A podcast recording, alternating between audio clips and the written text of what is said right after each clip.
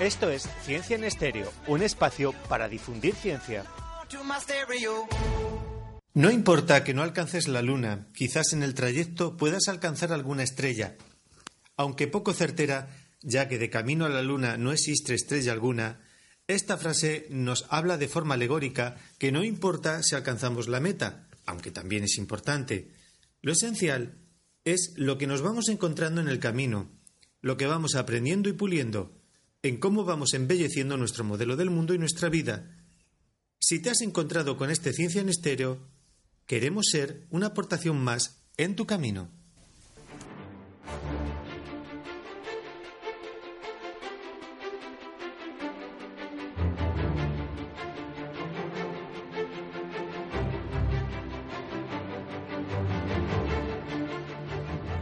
Si he conseguido ver más lejos es porque he subido a hombros de gigantes y él terminó por convertirse en uno de esos gigantes. ¿No es así, Chantal? Hola, Manuel. Sir Isaac Newton, nacido en Inglaterra en 1642, ha sido calificado de físico, filósofo, teólogo, inventor, alquimista, matemático, etc. Vamos, de los conocidos del Renacimiento y considerado como uno de los mayores genios de la historia. Ajá, probablemente muchos de nuestros seguidores conozcan la cuestión que vas a comentar, Chantal. Pero vaya, es simplemente para hacernos una idea de la relevancia de la aportación de Newton al mundo. Los descubrimientos de Newton acerca de la luz y el movimiento de los planetas fueron usados para realizar los primeros vuelos a la Luna posibles. Además, a su vez, se describió la ley de gravitación universal y estableció las bases de la mecánica clásica mediante las leyes que llevan su nombre. ¿Qué tal si nos aportas algunos datos curiosos? Pues como la de cualquier personaje relevante, eh, sus vidas suelen estar salpicadas de datos muy llamativos. Y en este caso, desde que fue un niño prematuro y casi milagrosa su supervivencia, que su madre quería que fuese granjero, porque era la tradición familiar, eh, que a los 26 años ya era profesor de matemáticas, o que fue también miembro del Parlamento inglés, aunque no consta que su contribución fuese demasiado significativa. No, parece ser que se limitó a pedirle a un compañero que cerrara una ventana del Parlamento. Y lo que más me ha llamado la atención, Chantal. Pues que Newton era un creyente ferviente y escribió más sobre alquimia, misticismo y teología que sobre ciencia propiamente dicho. Quizás de ahí el epitafio que figura en su tumba en la abadía de Westminster en Londres. Aquí yace lo que era mortal de Isaac Newton. Ah, me gusta mucho esa reflexión. Y como el cuerpo de Nieto fue mortal, muy, pues muy efímero todo, también lo es esta sección. Y vamos a alumbrar la próxima, en la que continuaremos sorprendiéndonos de cuánto podemos aprender. Por mi parte, Manuel, todo recopilado y a punto. ¿A qué esperamos? Adelante en Noticiencia.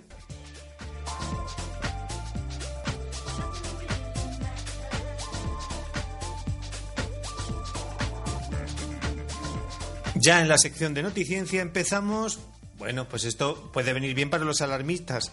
Un estudio prueba que la vacuna del sarampión nunca causa autismo.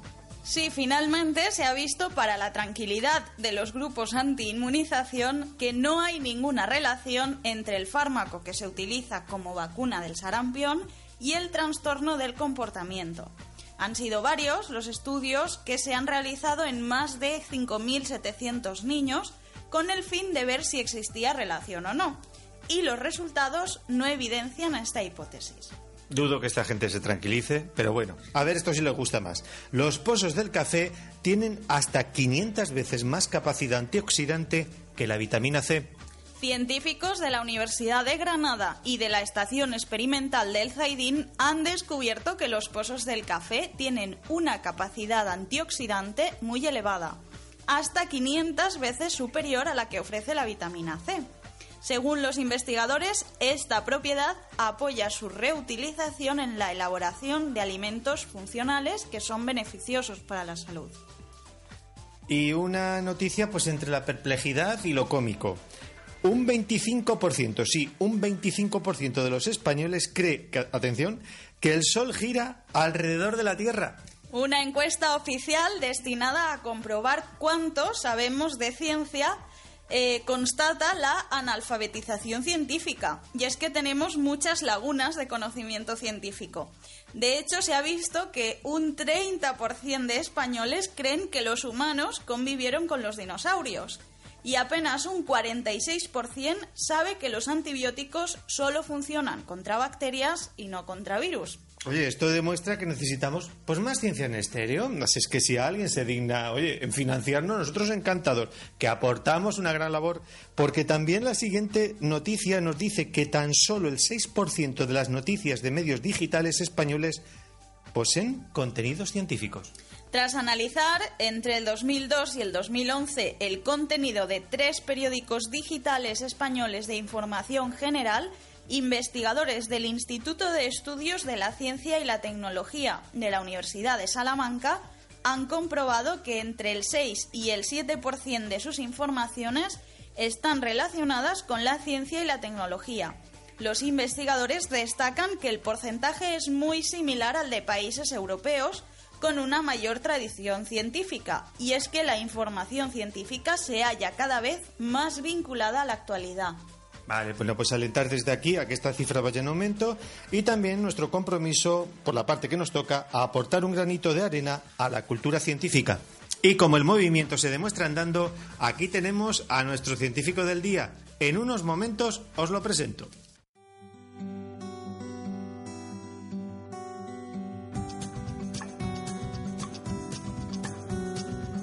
I know somewhere there is a party going down.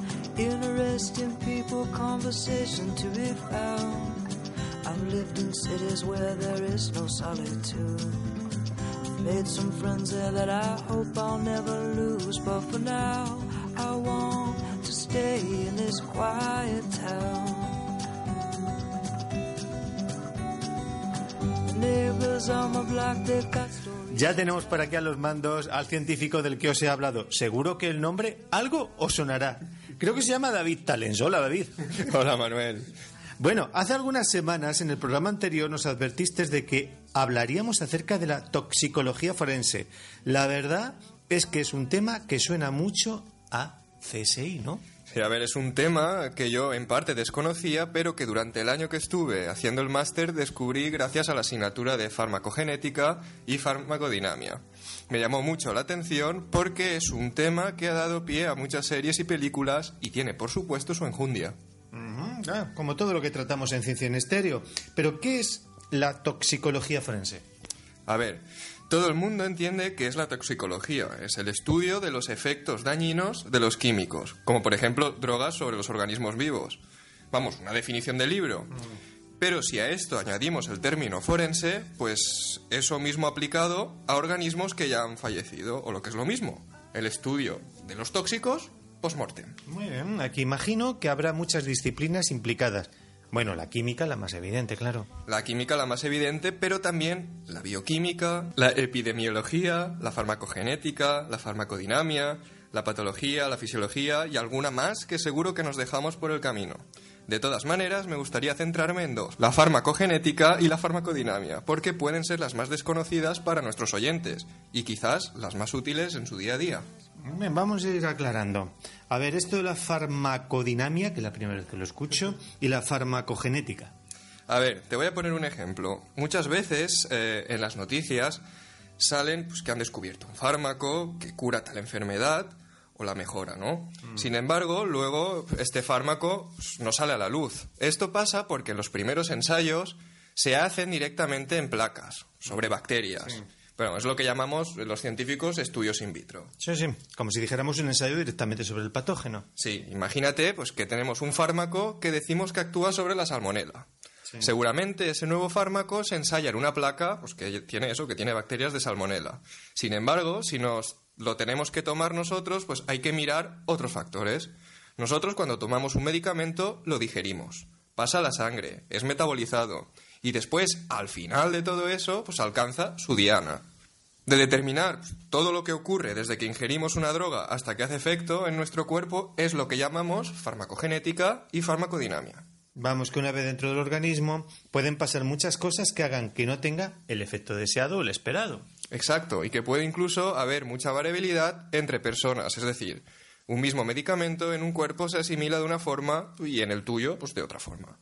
Bueno, vamos un poco a la parte escabrosa de los crímenes, porque a ver, durante muchos años los jurados no aceptaban como pruebas muchas de las cosas que hoy son inamovibles. Uno de los ejemplos más recientes, la aceptación de las pruebas de DNA como prueba de delito. Y nos tenemos que remontar a 1988, siendo hoy en día más que común.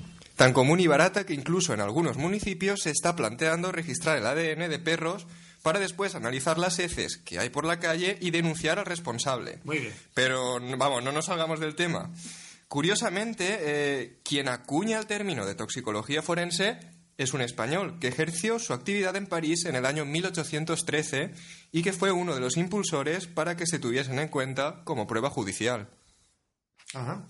Y aquí en España, pues muchas veces solo se la recuerda por el invento de la fregonía, el chupachup, que está bien, que está bien, pero... Bueno, vamos a ver, quizás es algo más mediático por ser algo que tenemos al día a día en nuestras casas, ¿no? Y tan útil, sí, pero es eso, exacto. Bueno, vamos a ver algo más escabroso. Vamos, vamos al morbete. ¿Qué aspectos tiene- se tienen que tener en cuenta ante un cadáver o en una autopsia? A ver, bueno, está claro que aquí todo el mundo camina hacia lo mismo, ¿no? El problema es que acaba desembocando en la muerte, ¿vale? Es por eso que ante un cadáver se debe determinar, por un lado, la causa de muerte, es decir, si se trata de una enfermedad, de un trauma, de un accidente, violencia, y claro, bueno, está claro que si tiene un tiro en la sien, pues la causa de muerte pues, es un disparo, ¿no? Pero falta por determinar el modo de muerte, que es el otro punto que se tiene en cuenta. El modo de muerte de un tiro puede ser accidental, puede ser homicidio, suicidio. Y muchísimas muertes pueden ser causadas pues, por efectos naturales, sobre todo en personas de avanzada edad.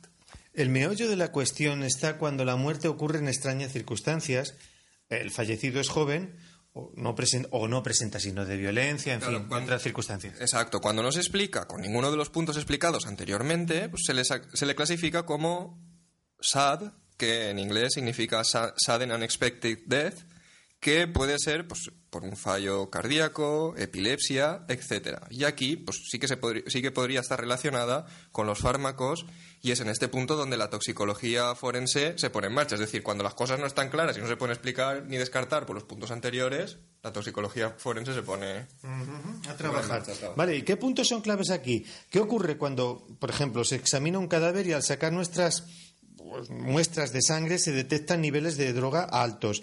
Y aclaro que aquí cuando hablamos de droga nos referimos a cualquier compuesto químico.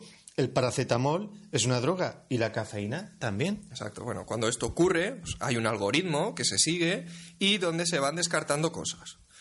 Pero los puntos claves que hay, de que hay que descartar, por ejemplo, es si esos niveles altos de una sustancia química se dan en sangre periférica o en toda la sangre en general.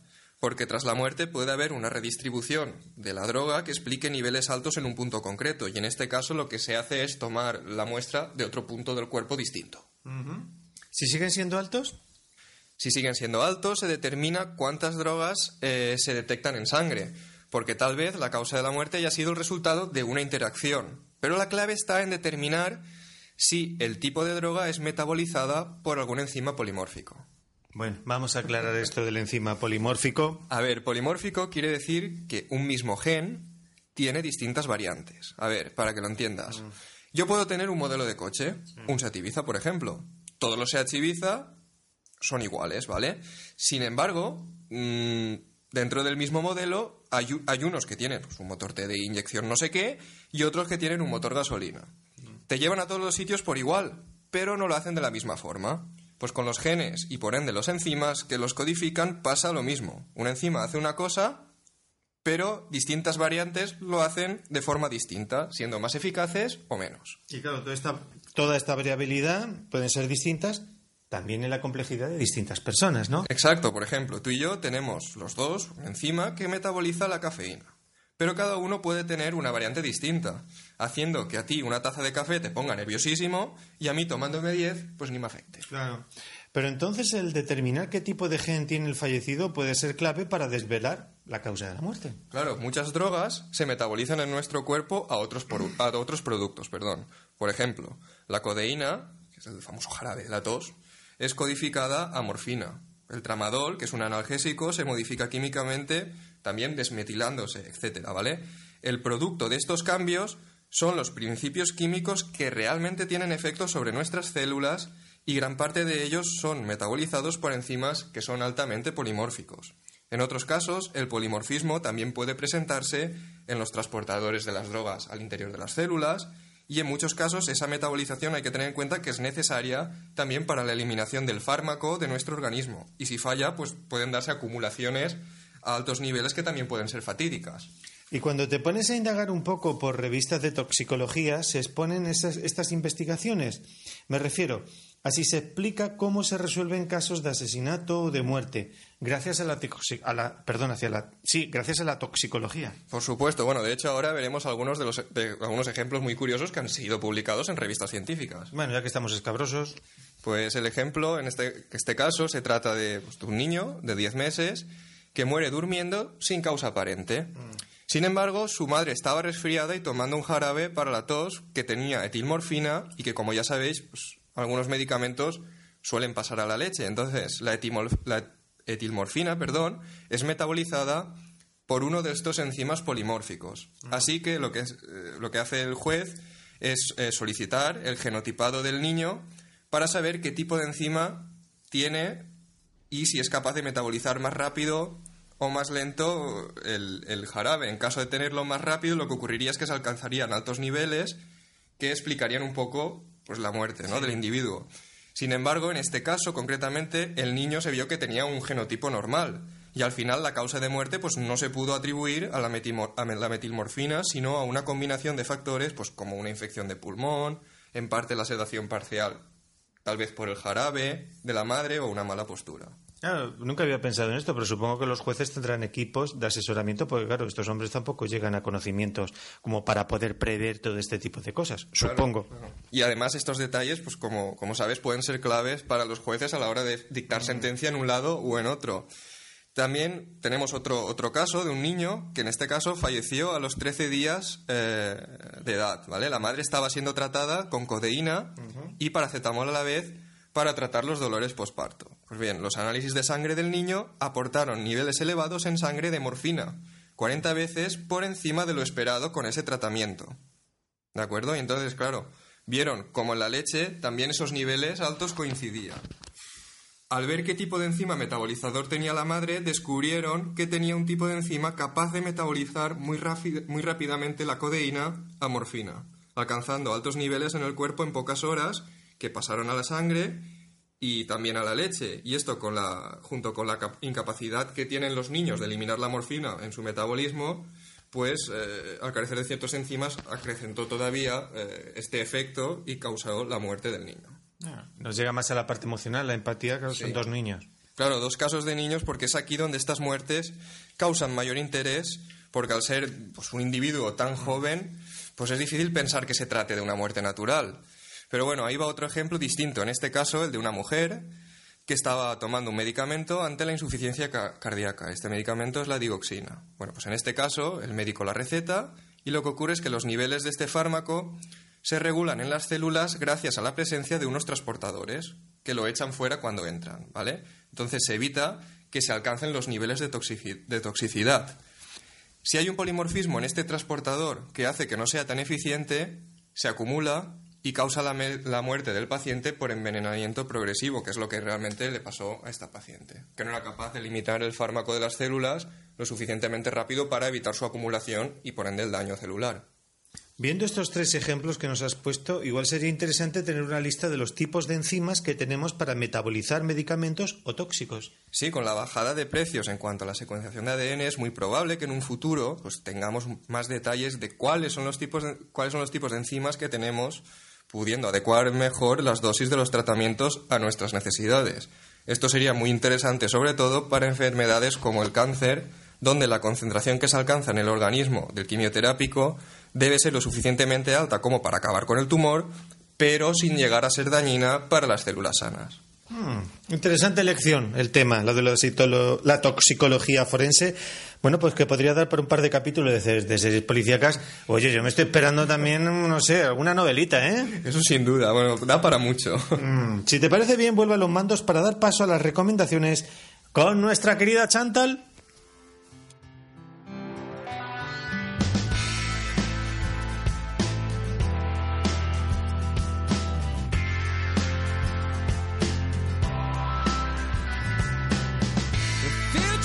Teaches you to be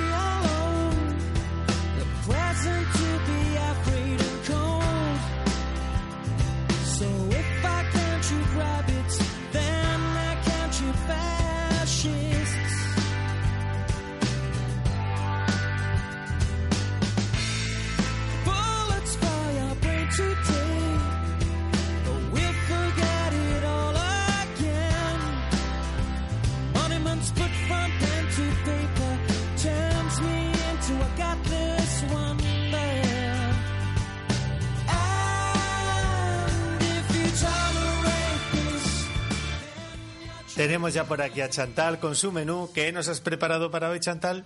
Bueno, pues como complemento visual al programa de hoy os voy a dejar un vídeo sobre la historia de los venenos del National Geographic, que la verdad es que está bastante curioso. Mm, pinta bien.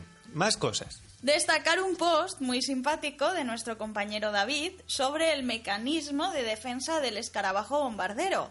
No os adelanto más porque prefiero que lo leáis. Ah, sí, recomendado, ¿eh? Que yo ya lo he hecho.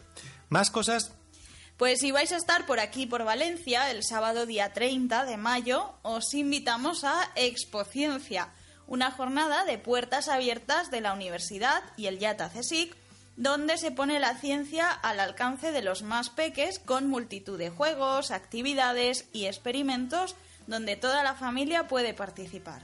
Vosotros también, ¿no? Sí, David y yo participamos en el apartado de enzimas y alimentos un año más. Bueno, recordar a nuestros seguidores que allí colocaremos el fotocall y que si alguno quiere hacerse una foto con nosotros, solo tiene que enviarnos un mensaje a través del Facebook o bien también a través de- del blog, de nuestro blog de Biogenmol. Pues ya lo sabéis, el próximo sábado día 30 de mayo, apuntad la cita en el, en el calendario y para el próximo programa Pues para el próximo programa vamos a ver ciclos biogeoquímicos. No desveles más, no desveles más, déjalo ahí en el misterio. Así nuestros seguidores dirán, ¿qué es esto de los ciclos bio... bio, bio, bio ¿Cómo? Biogeoquímicos. Gracias, Chantal. bueno, pues nada, eh, si no antes, nos vemos el sábado día 30. ¿Dónde? Pues de 10 a 2 en el Parque Científico de Paterna, en Expo Ciencia. Genial, ahí tenemos una cita. Adiós, muchachos. Adiós. Hasta luego.